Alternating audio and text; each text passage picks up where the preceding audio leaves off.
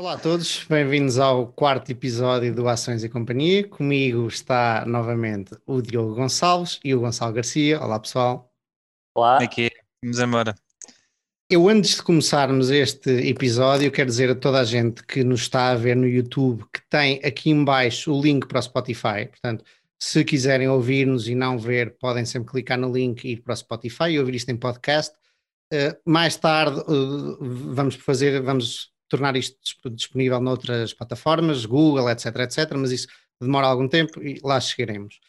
E também quero começar por fazer um anúncio. Eu quero oferecer um mês da subscrição do All in Stocks a quem me puser em contacto direto com alguém importante dentro de uma destas uh, empresas de apostas e de casino online, por exemplo, a nossa aposta, o ESC Online, os BET, todos que andam por aí.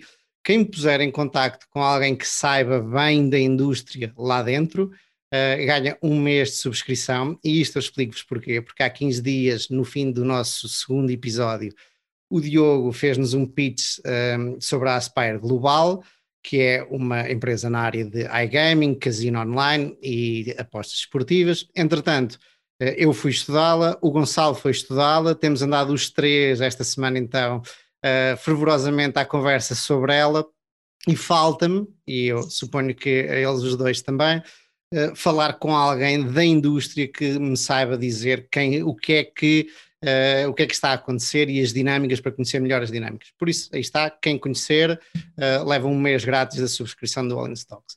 Pessoal, vamos começar um, a apresentar os temas. Eu hoje vou falar sobre duas cartas de ativistas, investidores ativistas à Disney, e vamos já falar sobre isso. Diogo? O meu tema hoje é um demónio que anda aí uh, uh, em cima da mente muitos investidores, que é a inflação e a possível uh, hiperinflação, que, vejo muita gente a falar, e maneiras e de nos protegermos contra isso. Sal? E o meu tema será o desconto de holding, um, que é basicamente a possibilidade de comprar uh, holdings em bolsa a um valor inferior do que a soma de, das partes operacionais que está lá dentro.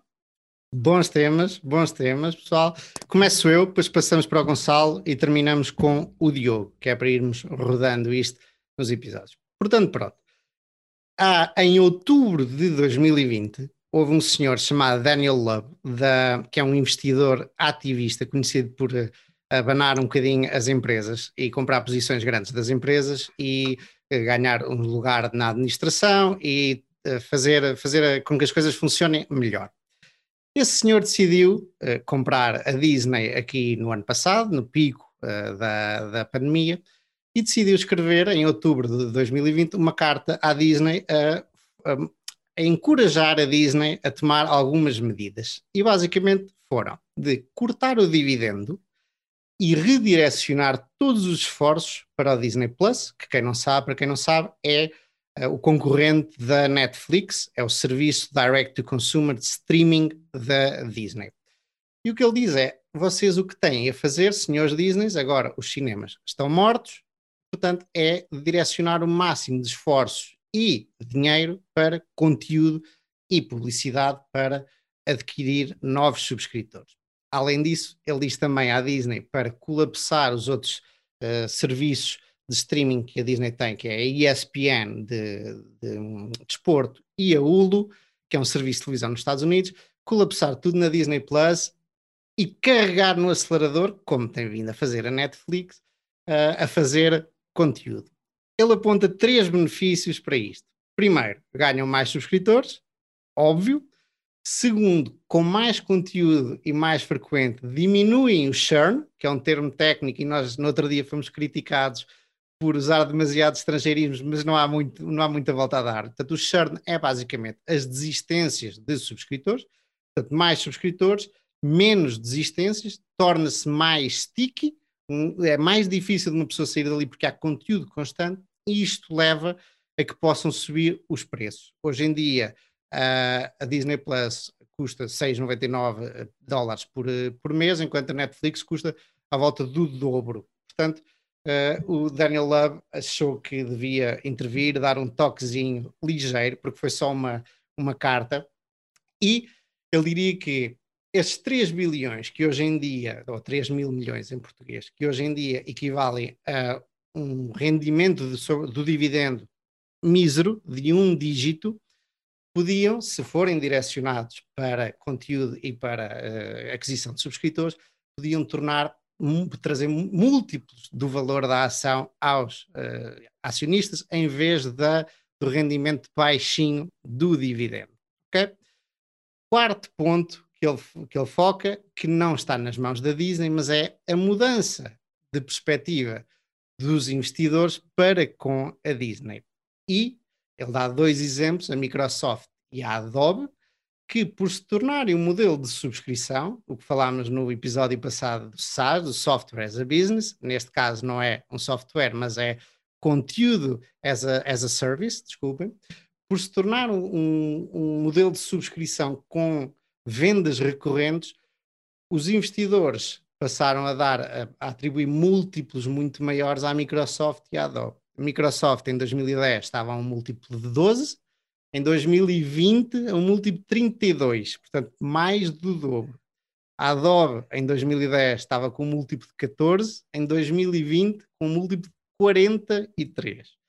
Portanto, isto é outro dos, dos pontos que o Daniel faz à Disney, e no fim da carta termina assim com um PS a dizer: Eu não me quero intermeter nas decisões de negócio, fiquem tranquilos que eu não quero aqui fazer como já fiz em muitas outras empresas, que é entrar e exigir lugares na, na administração e tirar-vos daí para fora a quem não está a trabalhar em condições.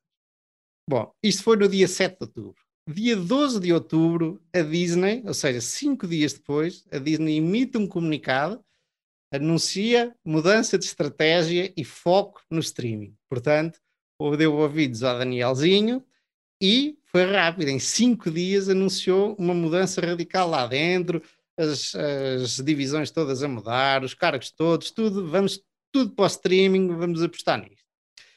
Interrompendo esta parte, o, o, o livro do anterior CEO da Disney, o Rob Igor, que agora é Executive Chairman, uh, toca nessa mudança de, para direct to consumer e, e, é espetacular porque eh, lendo o livro fica óbvio que não foi como resposta ao web, já tinha sido pensado e, e, para, e foi uma coincidência uh, muito grande.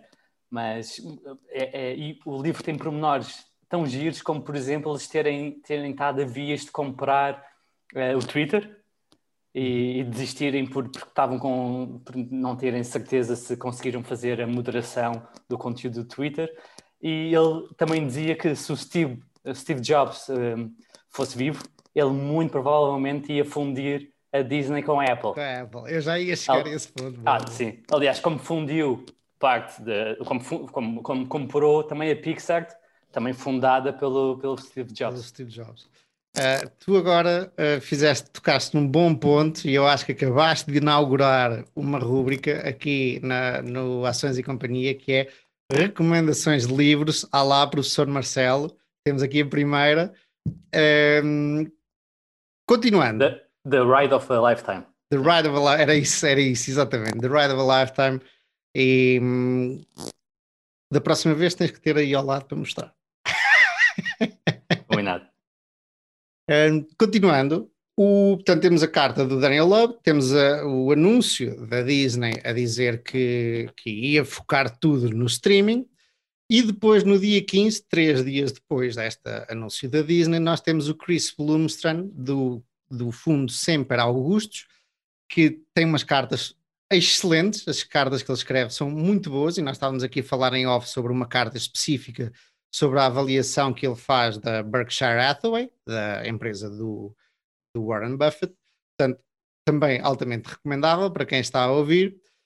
E o Chris Blumstrand vem criticar a posição de Daniel Love. Ele diz: Eu sou, ou nós, o fundo, sou um, um investidor de longo prazo. Esse senhor, ao primeiro pop, à primeira subida da ação, o Daniel Lovezinho vai-se embora. Ele é só um especulador e até goza um bocadinho e diz que o Daniel na carta escreveu mal uh, Buffett, escreveu, uh, escreveu mal o nome de Buffett e disse para ele que é da religião de Warren Buffett, uh, é, é um crime. E... Eu, depois eu fui reler e ele escreveu o Buffett só com um T. E é, Buffett é com dois Fs e dois T's. Exatamente. E hum, o que o Chris Blumstrand faz é, ele tenta convencer a Disney de, para não ouvir o Love, para não agir sem pensar, e que a Disney é a longo prazo. A Disney tem que pensar nos investidores a longo prazo, ok? E aponta alternativas que a Disney tem para, o seu, para fazer com o seu capital. E as alternativas, basicamente, são uh, as que o William Thorndike aponta no Outsiders, é repagar dívida, que a Disney tem muita dívida usada, foi usada para comprar 20th Century Fox, neste momento está com 4 vezes net debt to EBITDA, uh, repagar dívida, fazer aquisições, recomprar ações e só em último lugar aumentar o gasto de conteúdo e publicidade. E porquê é que o Chris Blumstrand diz isto? Porque a Disney... Eu, eu, sim. Eu, eu não acho que seja nada disso que o livro diz, na verdade. O livro? Eu acho que é, o, o, número um é, é, é usar o, o, dinheiro que seja preciso para as operações. Só quando sobra dinheiro sim, das operações é, é, que, é que sai fazer alguma sim, sim. O que eu queria dizer é, as quatro coisas que ele aponta, na verdade no livro são cinco, um, são as coisas, não, não, não, estava a falar da ordem, bom reparo, mas eu não, não estava sequer aqui a comentar a ordem do livro, estava a, comentar a ordem do, só, só do Chris e o, e o facto de ele ter apontado as quatro coisas que estão, que estão no livro. Um, e o que o Chris diz à Disney é: vocês sempre, como produziram conteúdo multigeracional, não se prendam agora com estas métricas todas do churn e do lifetime value. Isso não é para vocês, Disney, ok? E compara a Disney até com as empresas de petróleo, quando o petróleo estava a 100, a 100 dólares, que gastaram dinheiro, gastaram dinheiro, gastaram dinheiro e depois o retorno sobre o investimento foi zero e ainda hoje não se vê. Portanto, o que ele diz é, hoje em dia, entende-se que quem produz mais conteúdo, a quantidade é a métrica importante, Netflix, obviamente, ele está a referir-se à Netflix, um, e não uh, a qualidade. E a Disney habituou toda a gente a ter uma, quali uma qualidade excelente e conteúdo, ele diz, multigeracional, coisa que ele diz que, ou pelo menos dá a entender que as outras plataformas não têm. E dá o exemplo da Richemont, uh, a empresa dos relógios, tem uma quantidade de marcas de relógio de luxo, que ele também tem no seu fundo e que diz: estes tipos de Richemont estão a fazer o efeito de scarcity, de escassez, fazer devagarinho, coisas, peças únicas, devagarinho, que é para não inundar o mercado. E aconselha a Disney a fazer mais ou menos o mesmo. Conclusão dele: atirar dinheiro ao problema não é garantia de sucesso. Ok? Portanto, temos aqui duas perspectivas, uh, não são completamente opostas, porque o Chris diz uma das opções que o Chris dá à Disney é de investir uh, em conteúdo e publicidade, mas são duas visões uh, crispatórias neste, neste momento. Portanto, isto tudo para dizer, nós temos aqui vários pontos interessantes. Papel dos ativistas, que neste caso funcionaram para acelerar alguma coisa que o Gonçalo disse e bem, que já estava na, na perspectiva deles, e já tinham o Disney Plus, mas funcionou para acelerar. Não sei se a Disney teve algum receio que o Daniel Love tentasse uh, um lugar na, na borda, portanto, acalmaram logo os ânimos. Outro é o fim dos cinemas. Ele anuncia, Daniel Love anuncia claramente o fim dos cinemas, uh, e obviamente todos sabemos que os cinemas têm vindo a decrescer já antes da pandemia, têm vindo a decrescer uh, a, sua, a sua audiência. E agora ainda mais, obviamente, se bem que eu já tenho vontade de ir a um cinema com a minha namorada e comer pipocas e, e, e estar num cinema, e em terceiro, a valorização, e este é um ponto uh, que os bulls, quem está a investir na Netflix é capaz de me dar nas orelhas, a valorização de empresas sem free cash flow, que não geram dinheiro. E é o caso, como sabemos, da Netflix. A Netflix é uma, se não a melhor empresa, a melhor ação dos últimos 10 anos, está no top. No top 2 ou 3. É uma empresa. Portanto, um investidor na Netflix já é um vencedor, já é um vencedor, tipo, já multiplicou, já é uma multibagger, já está. E, há, e há de me dizer, opá, tu não sabes o que estás a dizer, tu não investiste na Netflix. O que é certo é que a Netflix nunca gerou dinheiro, a não ser em 2020, ok? Uh, e foi uma questão muito especial, porque toda a gente ficou em casa e houve muito mais gente a entrar, etc, etc. Um, Também não podiam, não podiam gastá-lo a fazer filmes? Mas gastaram, na verdade, gastaram, diminuíram de 13 bilhões para 11 mil milhões, bilhões em inglês, billions, para 11, diminuíram, mas não gastaram tanto. E aquilo que eu acho é que agora que é o início das streaming wars, das content wars, vem a Disney, já está Apple, uh, Amazon, uh, mais alguma que me esteja a falhar, há de haver aí mais duas ou três de certeza. E quando é que a teoria é que a Netflix pode, quando parar de acelerar no, na, no conteúdo, vai gerar brutalidades de dinheiro. Isto em teoria é assim. Mas quando é que ela vai poder parar? Quando estão aí as maiores empresas do mundo a começar agora a carregar a fundo em conteúdo. Há, há quem diga que já há um switching cost para os atores e para os realizadores que já estão dentro da Netflix, sabem que a Netflix é boa, que lhes vai pagar, eh, que já eles podem fazer o que quiserem porque a Netflix dá, dá uma liberdade grande, portanto já não vão querer ir para as outras. Eu acho que isto obviamente não é verdade. Opa, vem a Disney e diz não, não ganhas 100, ganhas 200, e vem a Apple, ganhas 210, vem a todos os outros. Eu não sei muito bem até onde é que isto vai, porque vem aí os big guys e lá está, a Netflix nunca deu um euro e não é por isso que não, não é um grande investimento. Mas eu, lá está, eu, eu não concordo nada com essa opinião, nunca deu um euro. Eles não simplesmente deu. decidiram. Não, ela deu muito dinheiro. Eles simplesmente decidiram é com o dinheiro que geraram, em vez de os distribuir, gastar ainda mais em conteúdos para continuar a crescer. Se elas este ano deixarem de, de produzir conteúdo, não é? novos, elas podem distribuir 12 bilhões é? de lucro aos acionistas. Só que elas dizem com este dinheiro que eu estou a gerar, eu prefiro continuar a produzir conteúdo para aumentar a nossa vantagem competitiva. Agora, também se pode dizer é que se eles pararem de o fazer, o que vai acontecer é que se calhar começam a perder uh, negócio porque as outras empresas estão a fazê-lo, é? E portanto eles são obrigados a, a fazer isso para continuar, não é? Mas, mas não quer dizer que eles não produzam cash, eles, eles estão a produzir dinheiro e estão a reinvestir dinheiro. É diferente. Ok, mas para, é, eu entendo, mas para manter a sua vantagem competitiva, a sua posição competitiva, eles não conseguem gerar dinheiro. É isso. O, o, o Dave uh, coloca, coloca, coloca, as coisas em uma perspectiva diferente. Ele, ele não acha que, uh, eh, um, ehm, pelo menos na, na, na, carta que ele escreveu, ele diz que uh, a Disney deve ser bem sucedida eh, acompanhada pela Netflix e pela Amazon, que vai ser um bocadinho difícil bater estas duas, mas o objetivo principal disto, de gastar dinheiro em conteúdo nesta fase, em vez de distribuir dividendos, era dizimar a, a concorrência dos outros broadcasters, que não têm a capacidade que a Disney tem. Não, eh, ele referia-se concretamente uh, à AT&T, à Warner, à Discovery, à Comcast e à NBC Universal e à Fox. São as do uh, cabo, portanto, não é? Sim, do cabo. Portanto, mais firepower do que estes, uh, a Disney certamente terá, principalmente se não pagar dividendos. Uh, mais firepower do que a Netflix e a Amazon fica um bocadinho difícil. Mas, mas também não precisam, não precisam de ganhar. E, lendo, lendo a letra, uma das principais preocupações dele era que os acionistas não uh, recompensassem este esforço, porque implica tirar, por exemplo, tirar todo o conteúdo que a Disney tinha na Netflix e mesmo o. Já aconteceu. Sim, já aconteceu, tiraram e deixaram de receber, uh, acho que eram cerca de 300 a 400 milhões uh, de dólares por ano, só de conteúdo de, de third party. Um, e lá está, e ele cotou o Buffett e diz: ah, Companies get the shareholders they deserve. Não é? Se, focares no longo prazo, vais atrair acionistas para longo prazo. É uma, é uma, é uma visão.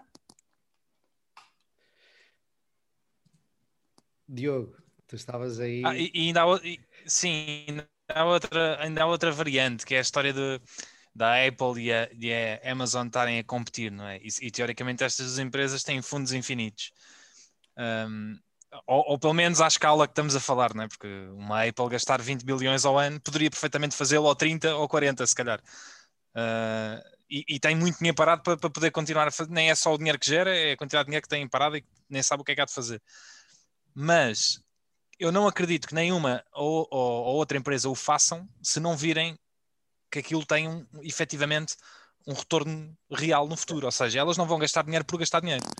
Portanto, lá por serem gigantes e lá por terem muito capital para poderem fazê-lo, se elas não, se não, se não virem que aquilo está a ter proveito, elas não vão uh, gastar dinheiro à parva, não é? Portanto, isso não é bem. Não, não concordo completamente é, contigo. E dou-te um exemplo. É... Uh, os, os ar-condicionados nos. Eu li isto num livro qualquer, nos centros comerciais, ok? Antigamente não havia ar-condicionados. Uhum. Houve um centro comercial que deu, uh, que instalou ar-condicionados, ok? Entretanto, as pessoas começaram no verão a ir mais para uh, esse centro comercial. Os outros, não é que fossem ganhar mais dinheiro lá à frente por instalarem ar-condicionados. Eles não puderam não instalar, eles tiveram porque ia tudo embora. Portanto, não há outra hipótese, não existe outra hipótese senão é... fazer isto. Não, mas isso é o mas o, isso é verdade. Mesmo assim tiveram um mas retorno, eles... tiveram um retorno de, de manter de, das pessoas irem lá. De se manterem. Não então, foi não, mas isso é um retorno. Mas, mas okay. certo, mas, o, mas, mas tens, que, tens que ver que a Apple, o negócio dela não é competir neste tipo de espaço, isto é um side business para eles, não é? Isto não é, não é aquilo que é o, o núcleo do negócio deles. Um centro comercial, ele, ele está a competir diretamente com o negócio base deles, não é? Portanto, se clientes não vão lá, aquilo não tem nada a fazer. A Apple não, a Apple está a uhum. desviar dinheiro não é? para tentar criar novos negócios. E, e, e se vir que aquilo é uma máquina de de meter lá dinheiro sem fim, é? mais vale é sair daquele, daquele negócio é? e, e, experimentar outras coisas. Eu dou o exemplo também da Amazon, agora aqui no, noutro, noutro setor, a Amazon, por exemplo, também investiu na, em companhias de food delivery, da entrega de tipo Uber Eats, da entrega de comida ao domicílio. Ela está por trás da Deliveroo, que é uma, uma empresa inglesa eu não acredito que ela vá continuar a suportar ali aquilo infinitamente. Ela, ela entrou porque viu pode haver um potencial. Se vir que aquilo continua constantemente a perder dinheiro, ela sai. Ela não vai estar ali infinitamente a tentar por todos os caminhos então, continuar estás, a perder dinheiro. Estás, estás em, em, alguma parte a contradizer-te. Estão a experimentar, estão a molhar o pezinho, em vez de irem entrar com Exatamente. o pezinho. A Disney não tinha outra hipótese, porque é, é, o core da Disney, é isto, não tinha hipótese de não fazer isto, é tipo ar-condicionado. Tinha que ir para o, para o digital e para o streaming. As outras, ok, pronto, mas a Disney tinha que fazer isto. O que não, o que não quer dizer que eles vejam garantidamente que há luz ao fundo do túnel, que, que isto lhes vai dar dinheiro. Provavelmente vai, ok, pronto, mas o que não quer, eles são é obrigados, alguém lhes forçou a mão, como dizem os brasileiros. No caso da Disney, sim. O, o caso da. Mas eu acho que é muito mais uh, fácil de uma empresa como a Disney ou a Netflix vingarem porque elas, o, o, a empresa depende disso, é? Se a, Netflix não vingar nisto, ela desaparece. Portanto, todos os recursos vão estar, vão estar orientados para isto. A Apple não, os, os administradores da Apple têm mais em que pensar, é? Uhum. Se, aquilo funciona, se aquilo tiver a ocupar muito tempo e muita chatice e a perder muito dinheiro, vamos mas é ficar noutras coisas. Não, não vale a pena continuar aqui a, a bater no ceguinho. E, e, portanto, eu acho que a, a, sim, a preocupação Amazon e, e Apple, eu acho que na verdade não é uma preocupação uh, okay. que estas empresas até têm muito presente. Uhum. Lendo o livro uh, do, do, do, este CEO da, da Disney, percebe-se que direct to consumer não era a única opção. Porque o que a Disney faz e muito bem é criar conteúdo. Podes ter a tua própria plataforma ou podes vender, como eles faziam até recentemente, à Netflix e fins, e faziam de forma muito rentável. Eles achavam é que uh, seria ainda mais benéfico no longo prazo uh, não estarem dependentes de empresas como Netflix, que, que, estavam a criar uma dimensão tal que podiam desinstalar depois nos preços futuros fossem pagar pelo conteúdo. Uh, portanto, isto é, é, acabou por ser a decisão estratégica que eles acharam mais óbvia, ou, ou, ou pelo menos aqueles que acharam que seria melhor para o futuro, uh, e ao mesmo tempo uh, preservar um pouco da sua vantagem competitiva. Bons argumentos. E, e... e depois também dá a história de delas não competirem bem diretamente, não é? Porque a Netflix produz conteúdo que é muito, muito único, não é? A Netflix, ah, desculpa, a Disney. A Disney. É, ah, não é bem a mesma coisa que a Netflix. Ah, ainda temos a. HBO, ainda temos a HBO. Eu subscrevi às três, exatamente também para experimentar. A plataforma da Disney tem problemas sérios, mas apá, eu acho que é uma coisa que eles não percebo como é que primeiro como é que não resolveram, tipo o scroll e não sei o que, há ali coisas que não, não estão a funcionar bem, mas são coisas, yeah. detalhes. E a HBO também. E é, eh, eu não tive problemas a, com a HBO. HBO para andar para a frente e para trás. E... Ok. Mas eh, o UX, não é? a experiência do utilizador, é, na minha opinião, é, é bastante pior do que na Netflix. Sim. Uh... Mas o conteúdo da Disney não é só Disney. Temos a esquecer que eles compraram grande parte da Fox, portanto tem séries como House e, e afins. Ah, e depois tem a uh, ESPN Plus, não é? Desporto. Que, do desporto. Tem a Star, certo. filmes e afins. Que era, que era o que o Daniel Love dizia, era opá, condensem tudo na Netflix, em vez de estarem a fazer coisas, uh, condensem Sim. tudo. Mas eles Sim. acabaram por fazer isso, eles e não para condensar tudo na, na, na, Eles acabaram por não concentrar tudo na Disney Plus, o que eles fizeram foi um bundle. Podes uhum. subscrever à Disney Plus, à Hulu, à ESPN e pagas um bocadinho menos do que se subscreves a cada uma individualmente. Portanto, um uhum. bundle. Porque lá está, uh, as, as pessoas que se interessam por Disney não são necessariamente as mesmas que vão ver uma Star ou uma, ao, ao desporto. Até poderão ser as mesmas, mas vais, vais querer separar estes dois mundos, provavelmente. E a ESPN também não compete diretamente com a Netflix, não é? É, é, é unscripted, conteúdo unscripted, como, como, como, se diz. Não tem nada a ver, o negócio é completamente certo. paralelo. E, e, é e normalmente as pessoas querem ver em direto, que, portanto, a maneira de. Sim, mas pode, ser, pode estar tudo na mesma plataforma. E uns é para o pai, outro é para o filho, pode, outro é para a vizinha, pode, pode estar tudo na mesma plataforma. Meninos, já estamos em vídeo. Aliás, qualquer coisa. O que irá acontecer. Uhum. Sim, sim, final remarks. o que, que irá acontecer é, um, é, o que irá acontecer é um bundle outra vez, né? na minha opinião. É, como nós tínhamos, eh, subscrevíamos a Mel e Exatamente, e tínhamos yeah. os 100 e tal canais, vamos yeah. subscrever e vamos ter a Netflix, HBO, sem dúvida, eu, sem, sem, dúvida, vai ser esse, vai ser esse o, o, uma das possibilidades de futuro. Senhores, vamos passar ao próximo tema, vamos ao Gonçalo. Gonçalo, antes de nos introduzir o tema, explica-nos lá porque é que tens essa fotografia aí atrás. Então, é, é, tem, tem um pouco a ver com o tema, não é? Que a Berkshire, ao fim e ao cabo, é uma holding, tem centenas, se não milhares de empresas, um, e, e cota em bolsa, e muitas das suas empresas também são cotadas em bolsa. Portanto, se houvesse um desconto de holding transversal também, seria possível comprar uma Berkshire a desconto. Uh, o que não parece ser assim. Uh, Deixa-me só interromper-te. Para quem nos está a ouvir e não nos está a ver, que fotografia é que, tu, é que tu tens atrás de ti?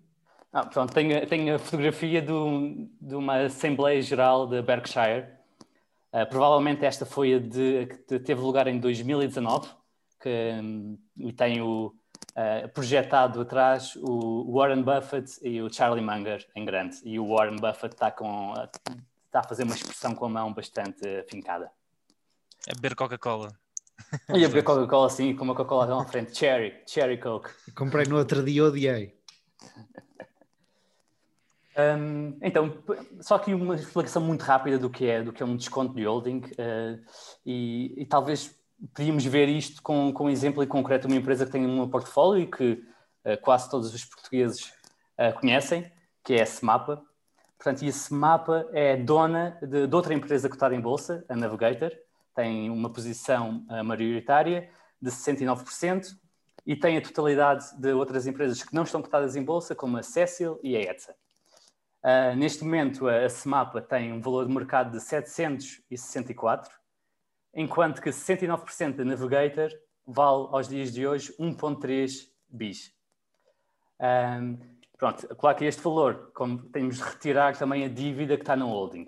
E se retirarmos este, esta, esta dívida e todas as outras provisões que estão no holding, como um, fundos de pensões e afins, chegamos uh, a um valor uh, uh, da, da Navigator ajustado por, por dívida que está no holding e afins de 1 bi. Portanto, basicamente, é possível ao dia de hoje comprar a, a holding Semapa e receber Navigator a um desconto, este desconto de holding.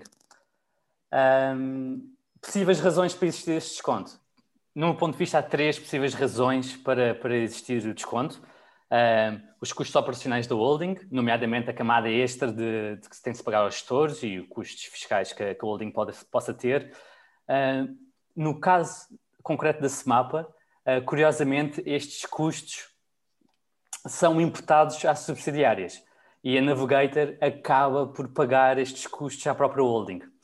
Um, portanto, não diria que é por aqui que tem, tem, tem o desconto, Um, o, outra razão uh, seria a camada extra de complexidade entre o acionista e as empresas operacionais.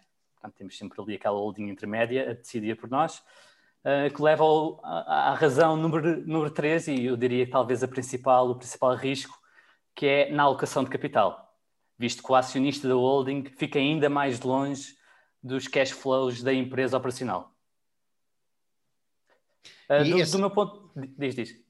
Então, ia-te perguntar se esse desconto, eu, já tenho ouvido falar desse desconto há algum tempo e até ouvi uns tipos espanhóis, já não sei qual era o fundo, eh, que compraram esse mapa porque, exatamente por causa desse desconto. A Cobas comprou do Paramesa. Sim, pronto. Uh, dura há muito tempo? Uh, sim, e, e, aliás, comprou a, a Cobas e o Best Inver também na altura do Paramesa quando ele estava lá. Um, sim, dura bastante tempo e alarga uh, normalmente em períodos de crise, ou quando a, um, ou quando a Navigator cai bastante. Uhum. Um, um, por outro lado, uh, uh, tens, também depende um bocadinho da tua avaliação às outras entidades que não são cotadas, como a da Cecil e da, e da ETSA.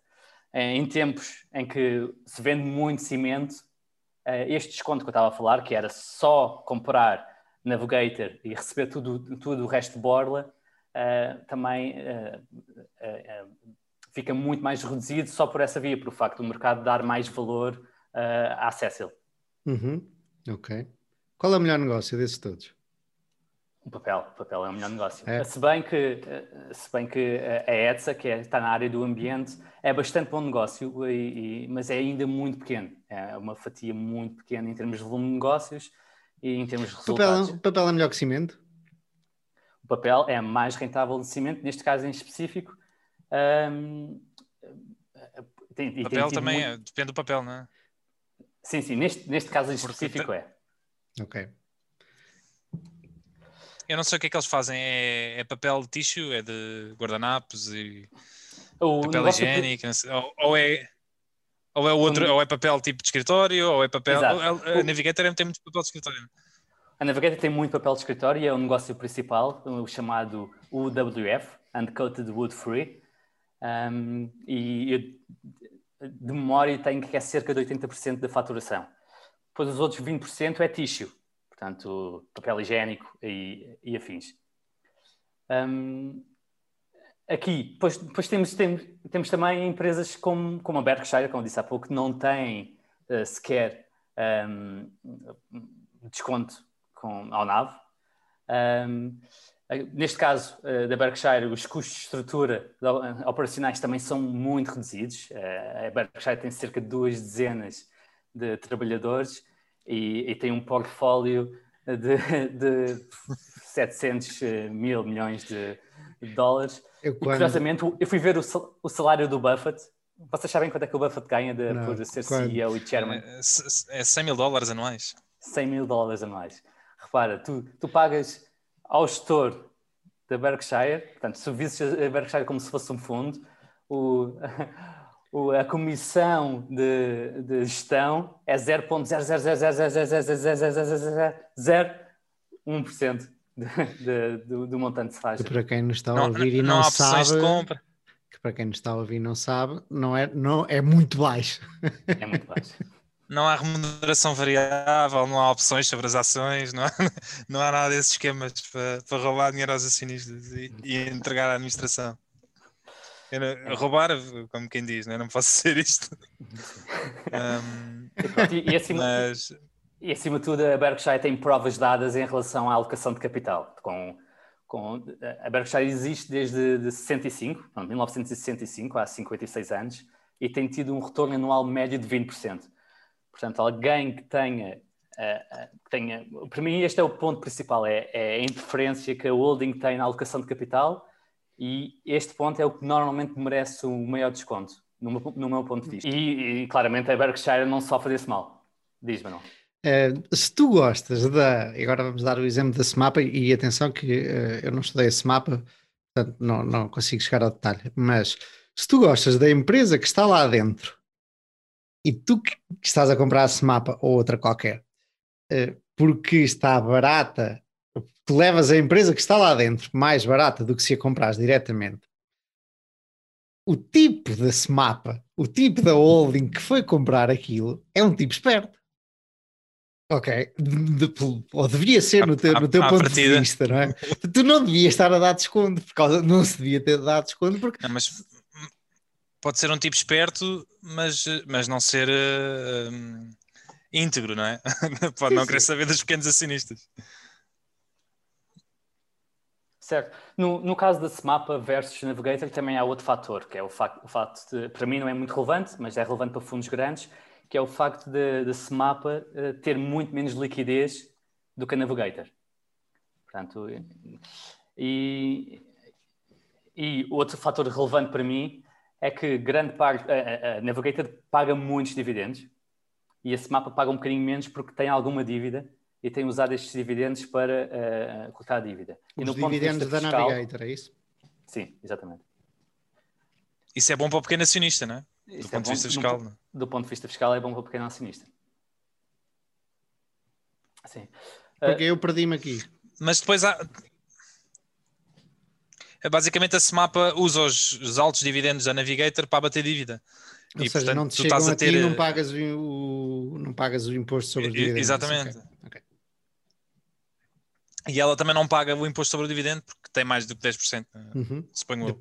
Mas depende, também sim, depende sim, de quando, quanto é que é o juro da dívida, não é? Porque se tu estiveres a pagar o juro da dívida muito baixo e o teu retorno sobre dividendos, mesmo com o imposto, for mais alto do que o juro da dívida, uh, se calhar não está, pode, pode não ser a melhor, a melhor opção.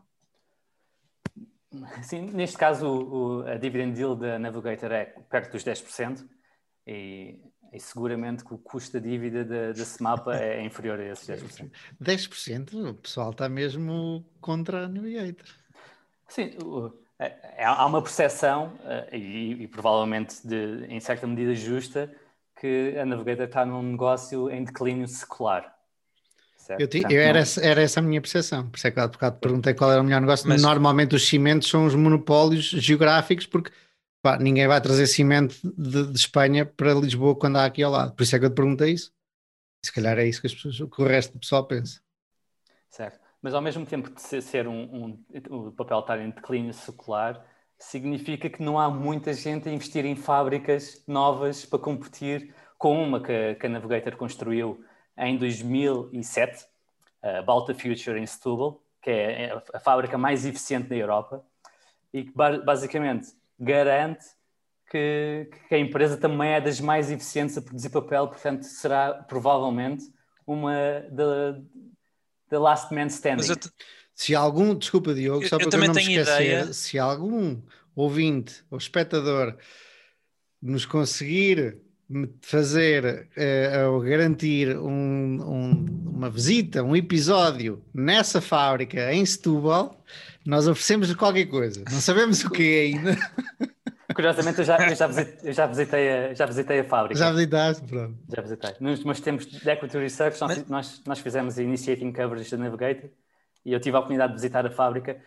E o, o que é mais impressionante é o facto dele de, de ter muito pouca gente na, na, na, fábrica.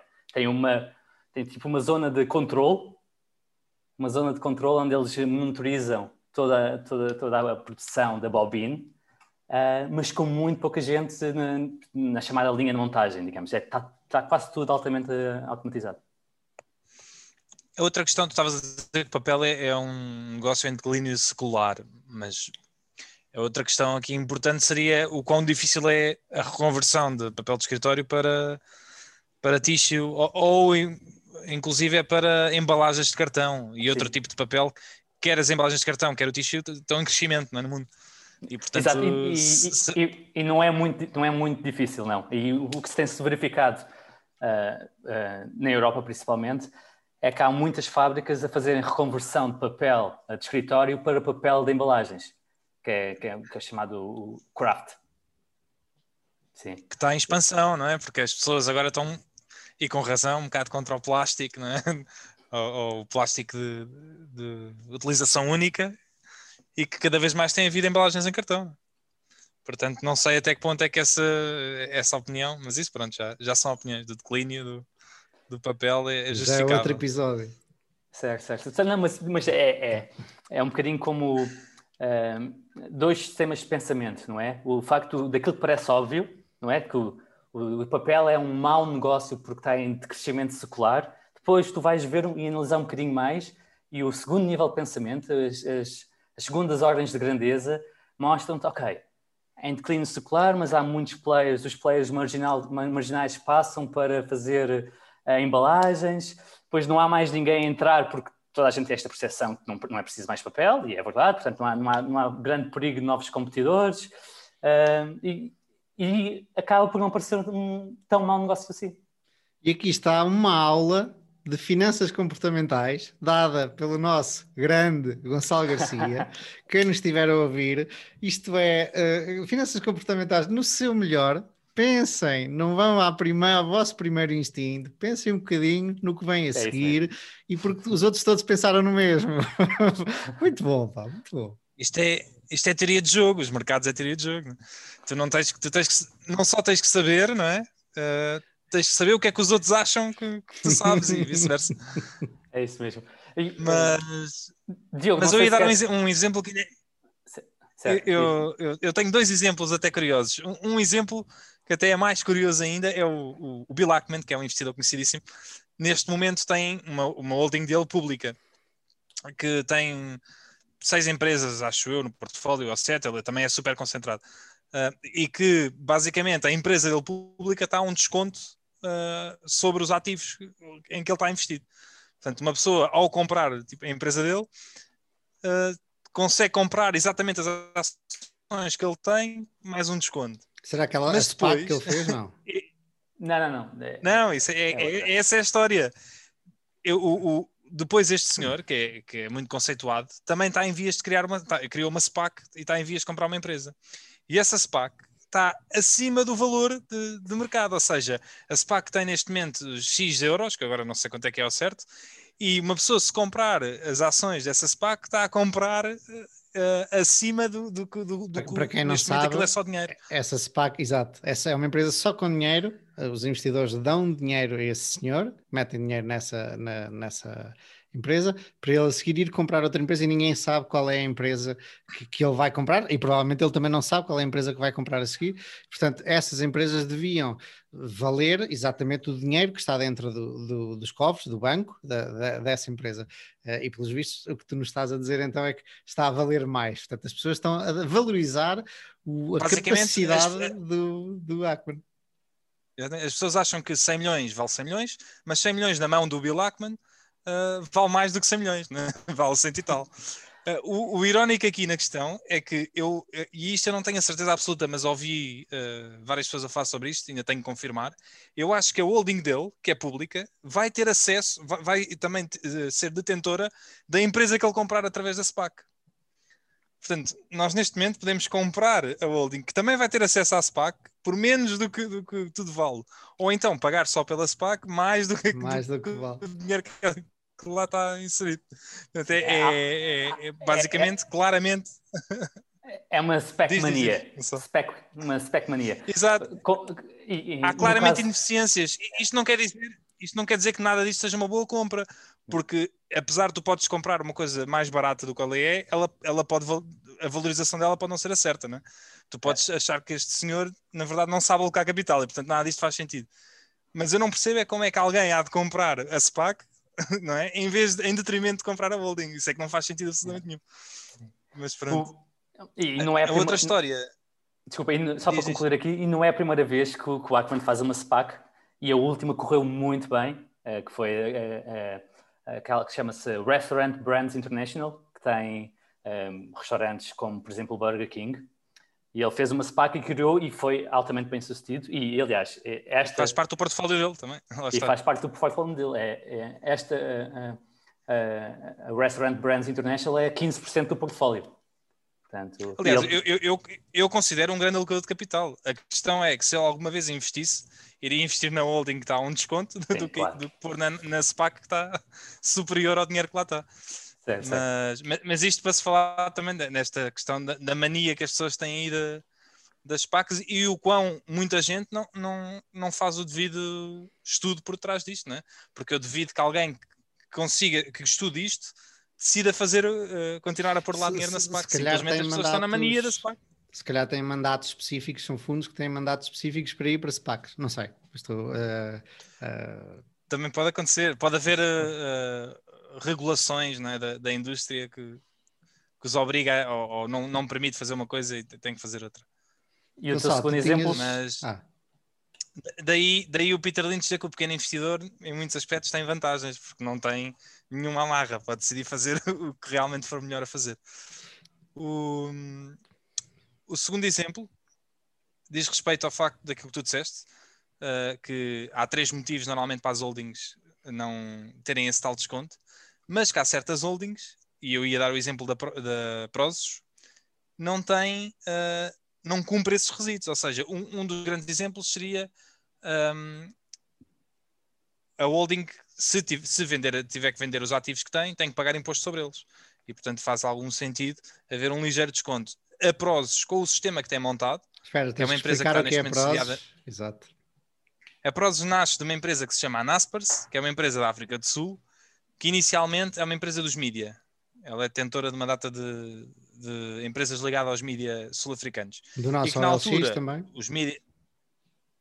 Não, isto antes, isto antes. Na altura, os mídia estão em queda secular há muitos anos, eles começaram a, a disparar para todo lado para tentar salvar o negócio e dizer assim, pá, vamos começar a investir noutras coisas.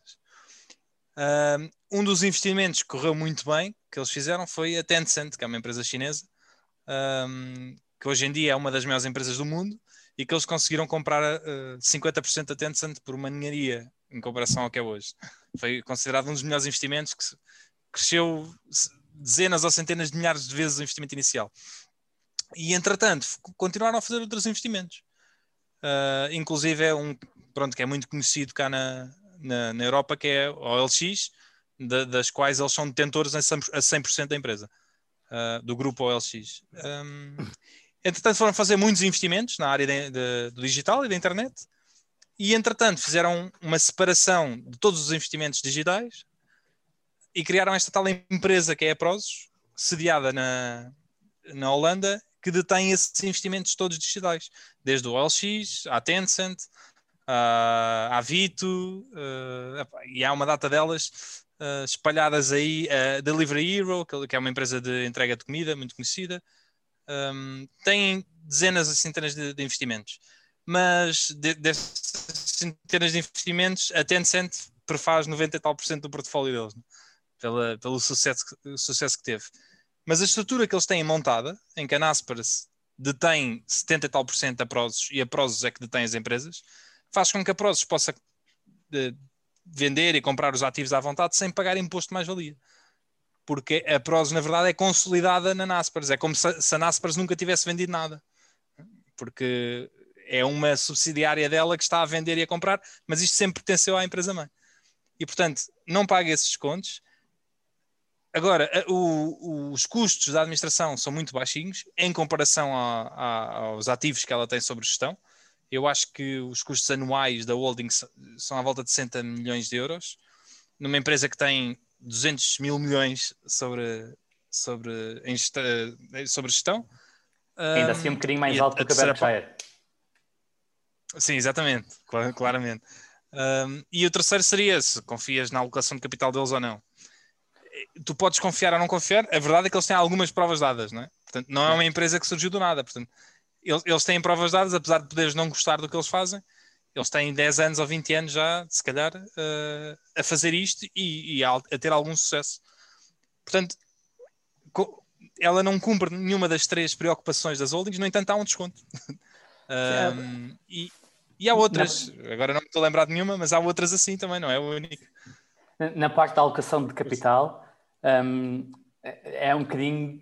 É, é difícil dizer se cumpre ou não cumpre porque a razão principal de tu comprares Prozos é, em princípio, para uh, comprar 10% a desconto.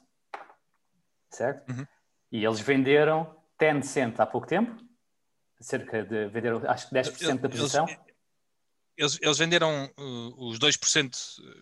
2 pontos percentuais? Acho, exatamente, que é, não sei se é 10, mas há de ser 8 ou 9, o que é que é. Uh, mas foi, se tu pensares, e, e, eu percebo essa preocupação, mas é a primeira vez que eles vendem desde 2000, quando investiram lá, já nem sei quando é que foi, portanto, nos últimos 20 anos aguentaram aquilo sem vender nada, é a primeira vez que eles vendem, e eles disseram que não têm intenções de vender mais. Agora, vale o que vale, né? E podem, ori podem continuar a vender, mas...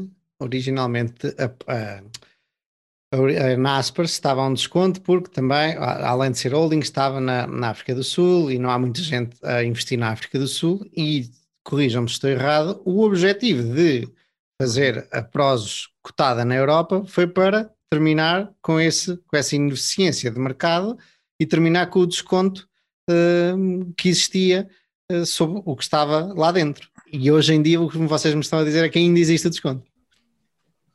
Sim, a, a Naspers basicamente já era quase era um valor enorme em relação ao, ao resto da bolsa toda de, de Joanesburgo. Né? Portanto, eles uh, uh, investir, eu agora não sei dizer porcentagens, mas uma empresa era, era pá, 30% do, ou 20% do, da bolsa inteira de Joanesburgo. Então, uma das coisas que eles diziam é: esta bolsa não tem dimensão para nós. É? E, portanto, vieram para a Europa para tentar diminuir esse, esse desconto. Eh, e não diminuiu, na verdade, eu acho que se mantém. Eh, quando, quando entrou em bolsa diminuiu, mas depois a empresa começou logo a cair, portanto houve logo um aumento de desconto outra vez. Mas uma das coisas que eles estão a fazer também por causa disso é recomprar ações. Eles estão a dizer isto está a desconto, então olha, vamos pedir dinheiro emprestado e recomprar ações. Pronto, aí lá está o, Portanto, que, a boa alocação de capital desconto, a funcionar.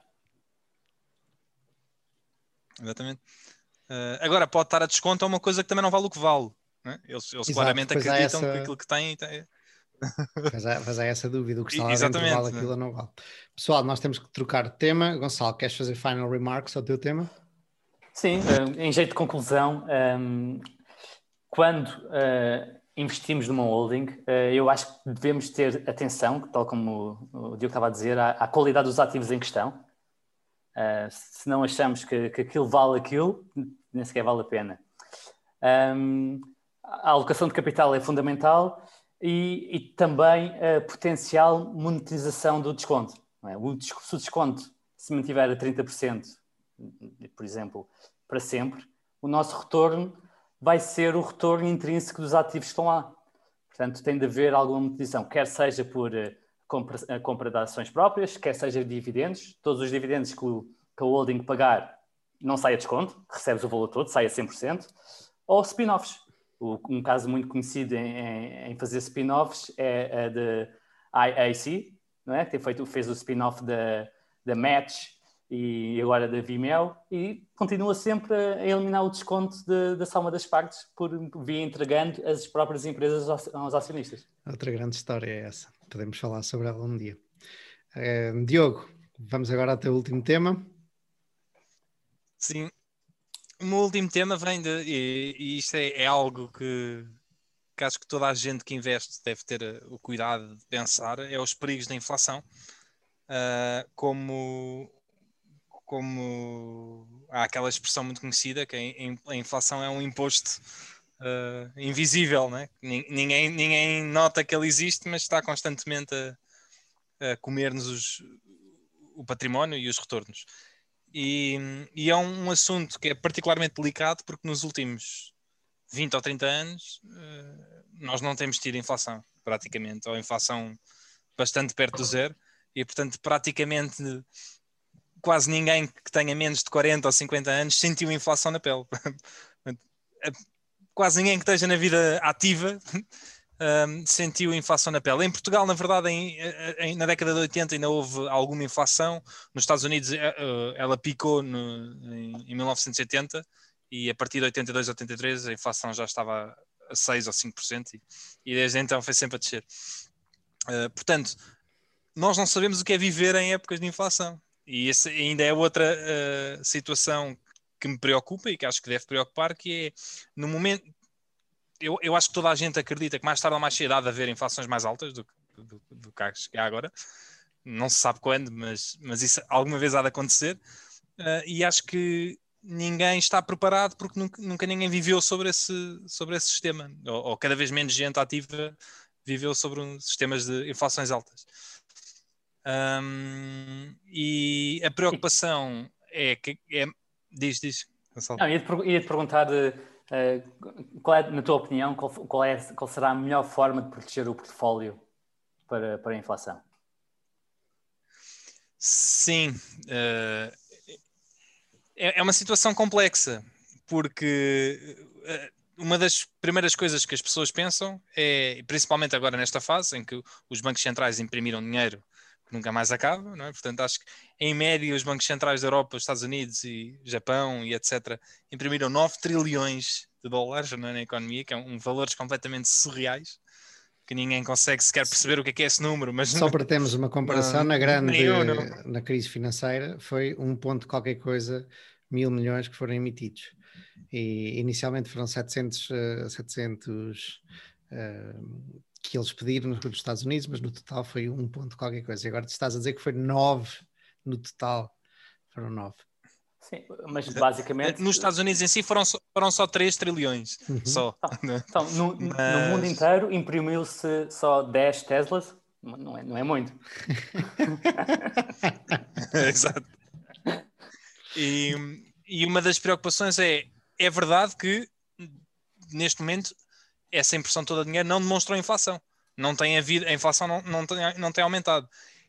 Não quer dizer que ela já não exista, porque o dinheiro está aí e, portanto, ela, a inflação real não se está a ver porque, porque a velocidade, isto, pronto, em termos mais económicos, a inflação tem, eh, há, uma, há uma fórmula que não é bem não é bem uma fórmula uh, física, não é? Mas que muitas vezes é utilizada, que é a inflação é igual à quantidade de dinheiro em circulação e à velocidade do dinheiro, ou seja, à quantidade de vezes que as pessoas transacionam produtos.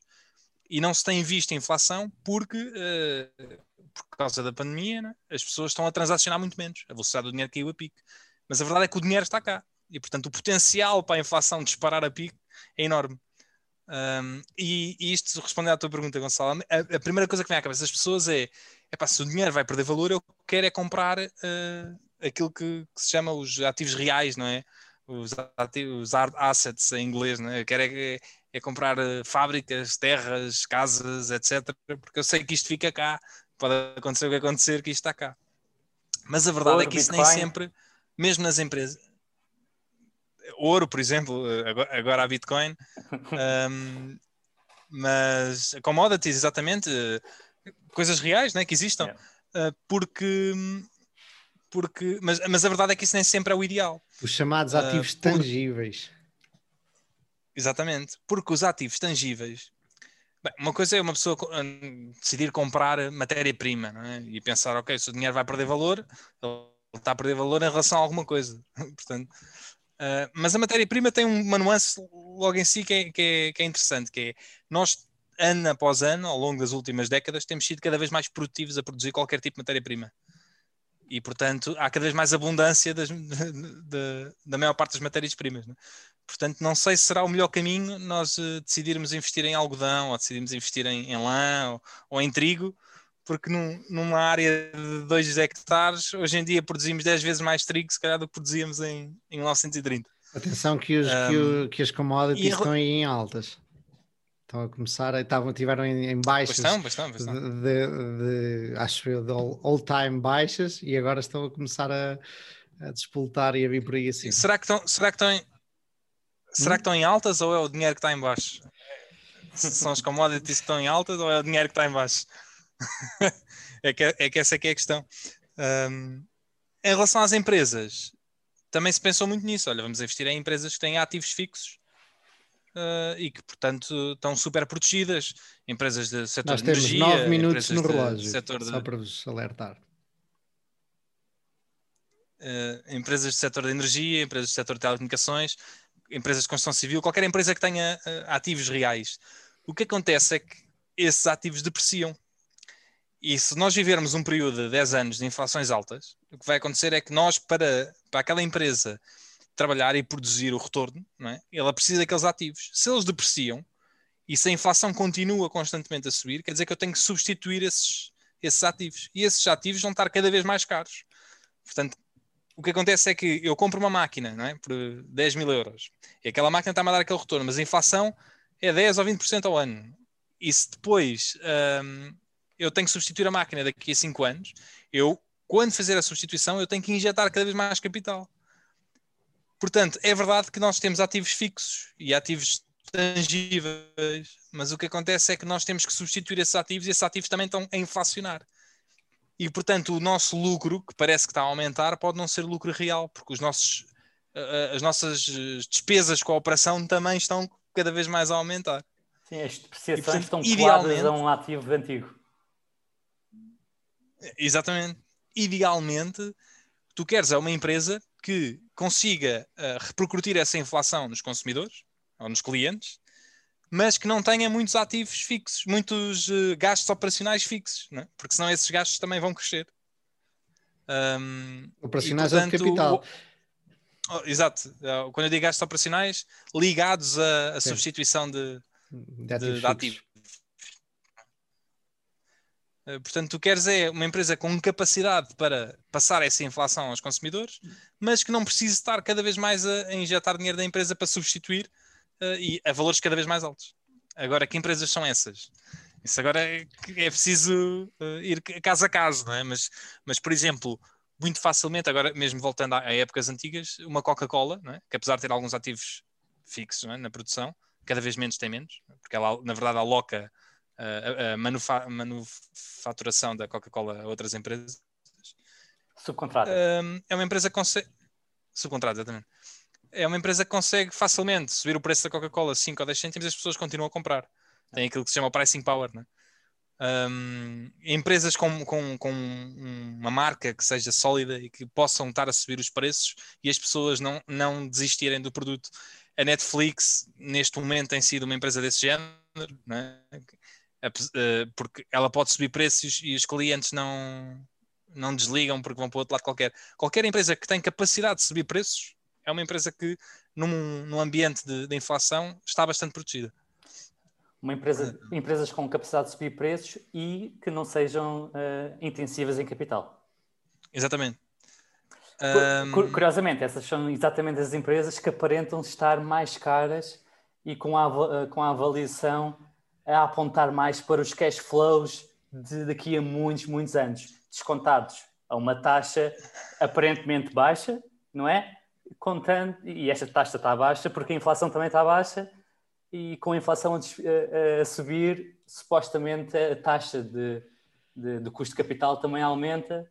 Portanto, como é que ligas isso com, com, com a avaliação dessas empresas? Sim, eu não, eu não, acho que isso seja verdade. Eu, eu acho que a avaliação que as pessoas estão a dar é às empresas que crescem, que estão em crescimentos grandes. Tu podes ter uma empresa desse género, mas que não esteja a crescer. E, e não sei se vai ter esse, esse tipo de valorizações. Uh, imagina que tinhas uma Candy, não é? Que, foi, que era pública. Eu não acredito que, de certeza que iria estar caro para os padrões normais, mas eu não acredito que tivesse com, com, as mesmas valorizações do que as empresas de. Já estava tipo 25 estão aí com, vezes. Como é que sabes? É privada? Não, mas eu acho que já, já foi comentado. Uh, o, o, Buffett já disse várias vezes quanto é que pagou por ela e quanto é que ela. Quanto é que, eu acho. Eu, okay. eu li isso em algum lado. Eu acho que foi, foi ele que disse. Ok. Mas pronto, eu acho que seria mais desse género. Uh, mesmo assim, 25 é, um, é um 20, 20, 20 vezes sem crescimento é 5% ao ano. Portanto, se as taxas de. se as taxas de, de juros subirem acima de 5%, aquela, o valor daquela empresa tem automaticamente cair. Não? É? A não ser que perspectives de crescimento futuro. Uma empresa na, na linha da, da Candy, embora com um portfólio bem mais diversificado, seria, por exemplo, uma Unilever. Certo? E é que tem várias, tem várias marcas, tem gelados, tem, provavelmente tem chocolates e afins, e assim como produtos de higiene, e a Unilever está a 20 vezes. E, e portanto, portanto, sim, okay. seria. Seria mais, seria mais nesse sentido, são empresas que estão protegidas. Um, Tudo que é vão conseguir manter estará protegido, sem dúvida. Supermercados, retalho, alimentar. e pronto, e, e, e, as valorizações, apesar de estarem caras, não estão extravagantes. Agora, lá está, 20 vezes é 5% ao ano de retorno. Portanto, não crescer. Se, se as taxas de juros subirem, a, se não crescer, se as taxas de juros uh, subirem a 6, 7%, uh, não, não sei se se é um valor eh, razoável, né? Essa é que é a questão. o problema é que nós estamos habituados a taxas de juros muito baixas sempre, há muitos anos. E, e aliás, na época, nos anos 70, 70 e tal, quando as taxas de juros chegaram aos 18%, qualquer empresa que não desse 18% ao ano fazia os investidores para dinheiro. É? Nós estamos provavelmente numa das melhores alturas para, para pedir dívida e o ideal seria dívida a, a custo fixo e comprar uh, ativos que vão manter o seu valor. Uh, podemos agora dizer assim, casas, por exemplo, vamos dizer. Porque vão manter o valor? É vamos, dizer, vamos, dizer, que vão manter o valor e até a subir, manter o valor ah, em termos okay. proporcionais à inflação. E porque tu vais estar a pagar juros de hoje, e isso é difícil de arranjar os juros fixos, obviamente, isso é, é outra questão, mas tu vais estar a pagar juros de hoje e vais ter, à partida, vais conseguir ter mais dinheiro lá à frente e o mais dinheiro se tiveres um negócio, se, se o teu trabalho te permitir ganhar mais ao, à medida que a inflação vai subindo. Portanto, tu ficas com juros fixos cá atrás e obviamente esses juros vão valer menos, porque pagares 500 euros hoje de uma prestação ao banco é diferente de pagares 500 euros quando eles valerem 100 euros. Certo. Isso é quase uma aposta que vai haver inflação, não é? Sim. Tu beneficias seriamente se houver inflação. é, é, é, uma, eu, é uma aposta que, é que, vai ter que pior, haver... pior, aliás, que já estás, opá, taxas de juro ótimas. É, é, é a aposta é quase só essa eu acho que os bancos centrais têm que forçar que haja inflação. Essa é outra história. Porque uma economia europeia ou uma economia como Portugal, com 140% do PIB né, em dívida pública, tem que ter inflação. A única maneira de tu conseguires um dia pagar aquela dívida é forçares a que haja inflação alta, porque as inflações, esta depois é outra história, que é com inflações altas, empresas que têm dívidas elevadas são beneficiadas né? às empresas que têm pouca dívida, porque a dívida vai-se comendo pela inflação. Um, e eu acho que os bancos centrais um têm minuto. que forçar a inflação. Porque é a única maneira de, de, de países como Portugal, ou, ou Espanha, ou, ou, e o mundo inteiro, cada vez está mais endividado, poder pagar a sua dívida. Sim, há, há, outra, há o, o, lado, o outro lado da moeda, que é a dívida. Nós temos é um minuto. Certo. Mas só, só para juntar o, o facto do, dos juros, não é? Com a inflação, os juros também devem subir, o que torna a dívida mais, um bocadinho mais difícil de pagar. Portanto, tem, há, há conjugar essas duas coisas. Por exemplo, uma da. E agora. Não dá tempo. Chegamos ao fim tempo. da nossa conversa. Não, vamos ter que passar esta conversa para outro dia.